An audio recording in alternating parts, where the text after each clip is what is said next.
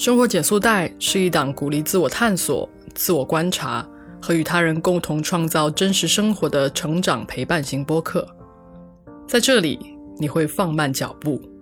你会得到共鸣，你会感受到力量，你也同样会继续带着困惑面对生活。但我们必须勇敢的去经历、去创造，因为只有这样，我们才会成为凝视彼此时。对方眼中的光。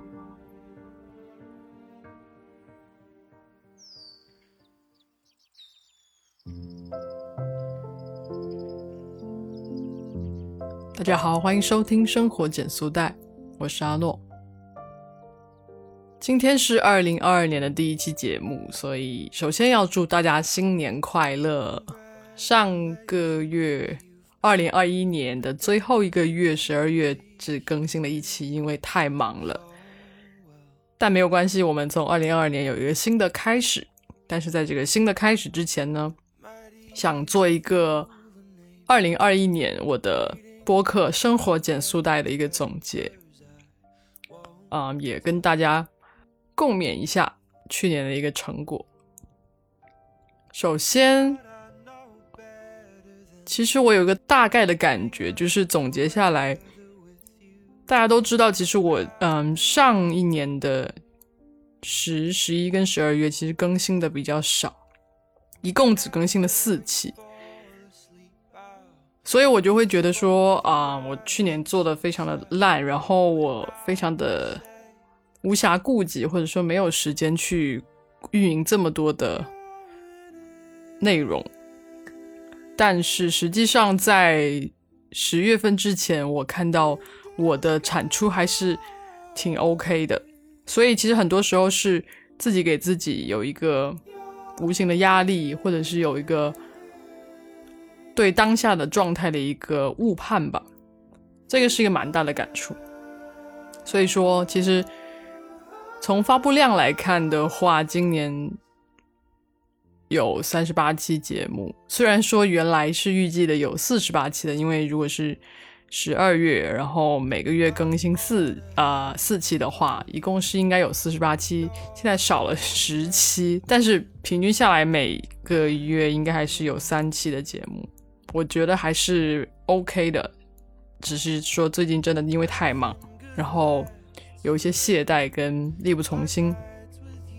但希望在二零二二年这样的状况能够得到改善。然后在这三十八期的节目里呢，其中有八期是 special talk，就是我采访别人。其实最近我能够感觉到我对别人的这种好奇心慢慢的降下来了，变少了。不知道是因为我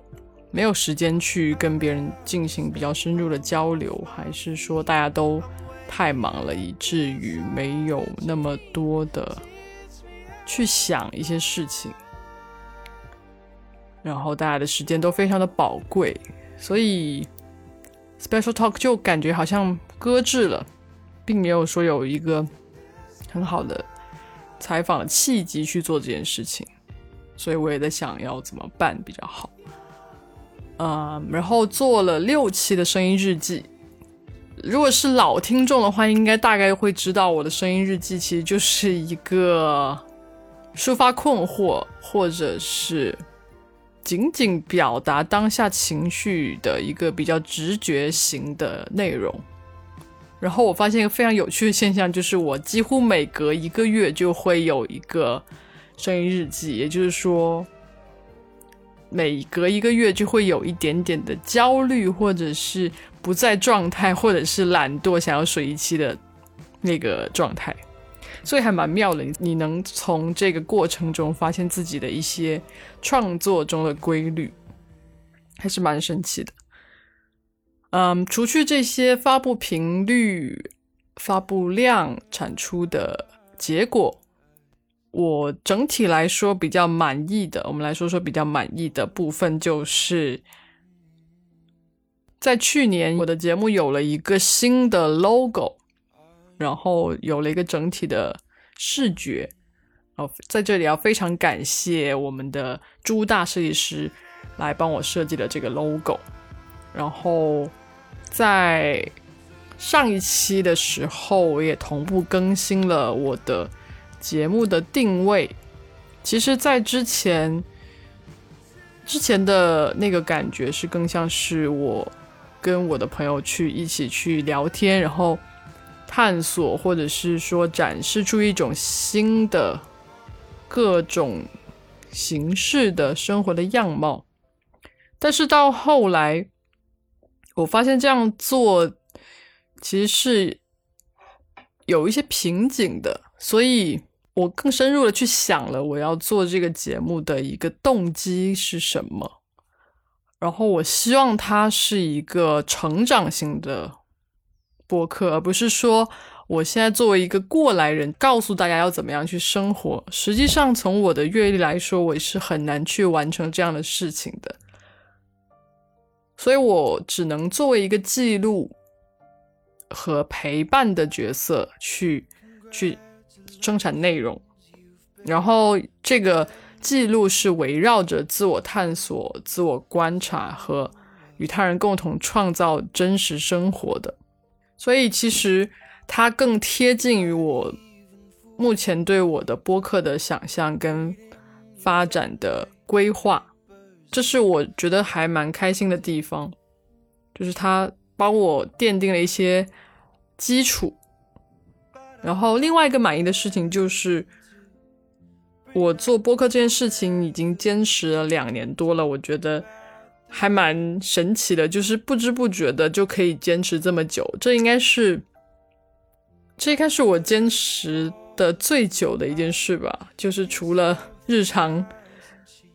生活上面的那些琐事，刷牙洗脸啊，那些生活习惯以外，能够持续的保持的一个输出的习惯，对我来讲真的是非常可贵的。我觉得对，可能对任现在的任何一个人来说都是很可贵的一个习惯吧。这是我感觉到非常满意的。然后不满意的地方呢，就是。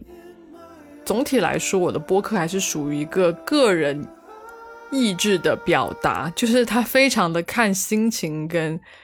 看我的直觉，所以我没有一个很好、很固定的运营的节奏。特别是在十月、十一月、十二月，基本上就因为工作非常的忙，所以整个节奏都是被打乱的。而这些东西在我十月之前是完全没有预判到的。就会导致整个输出的混乱，所以在二零二二年，我希望我的播客能够有一个更好的节奏，就是不会再有突然间因为太忙而拖更的现象，而是把它当做一个产品这样子来对待，然后也可以让听众们有一个更加持续的收听的感受吧，就不是像。一个人的日记一样，去按照心情的去书写，有就有，没有就没有。另外一个不满意的就是，感觉所有人都变得非常的忙碌。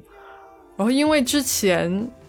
我在聊一些选题的时候，其实蛮轻易的就能够聊到一些大家都感兴趣的选题。可是现在就是我们都在困于一些很具体、很难去提炼、抽象的。或者是很难去马上解决的问题当中，所以中间很多时候我都觉得特别无力，就是没有什么办法具体的问题，因为没有答案，这个感觉就特别难受，所以就只能通过看很多书去排遣，就是这样子的一种感觉。可能也是因为我自己的原因，在过去有太多的限制，觉得自己。所以没有很深入的去跟别人聊，或者是花时间去找别人去聊，然后去想这个选题。大概这就是对二零二一年的播客的表现的满意和不满意。最后想要跟大家分享，就是在二零二一年这一年以来，我其实在整个记录的过程中。会有很多很煎熬的时候，但这个很煎熬的时候，其实也有些展现在大家的呃面前了，就是有些做成了声音日记，然后坦白的告诉了大家。那有一些是就是以拖更来实现的一种焦虑的情绪，但回过头来看，其实也没有那么糟糕，而且在这种。焦虑中间，你会发现，慢慢的，你的一些执念就消失了。就在过去，我会觉得对自己的内容有很多奇奇怪怪的坚持，就是这不能做，那不能做，然后也有一些清高的地方，就是很不屑那些主流的媒体，那些很娱乐化的媒体的内容，甚至不屑于去。使用那些平台去进行宣传，但是现在慢慢这样子的感觉就消失了，因为你想要影响到其他的人，你想要你的内容是得到认可的，而不是只是自嗨，那么你就必须要去找到一种合适的方式去传递你想要传递的东西，而不是固步自封，或者是觉得自己很厉害，或者是觉得看不上其他的内容。就是这样子的一种执念，就别扭的情绪慢慢的消失掉了。所以在二零二二年的话，我觉得对于这种表达可能会有更多形式上面的改变。可能我突然有一天，除了做播客以外，还还会把我录播客的这个视频上传，去面向更多的人，传达更多的思考。所以。这种变化对我来说还是我挺期待的，但不知道他会不会成功。只是说，也许会有这样的一种可能性。我也在本身也在学习 life coaching 的课程，所以这当中肯定会有一些学习的思考的一些过程，我也想要去分享给大家。这当然是跟我的播客的。自我探索的内容息息相关的，所以我也在想，怎么样把这些学习到的东西去融合到播客内容里面来。在最后的最后，要非常非常感谢一直以来支持我、收听我节目的听众们。对我来说，你们就好像是一直陪伴着我的一群人吧。虽然你们可能更迭的也非常的快，我可能只是在你们很迷茫的时候出现过的一一道小小的光，但也没有关系。我只希望，当你有一天再回过头来的时候，你发现我还是在坚持做这件事情，我就会觉得，嗯，那我蛮棒的。然后也希望每一个收听到节目的人都能够有所收获，或者是能够有一些新的希望在你的心里埋下种子吧。好，那唠了这么多，今天就到这儿吧。生活减速带陪你慢下来，我们下期再见，拜拜。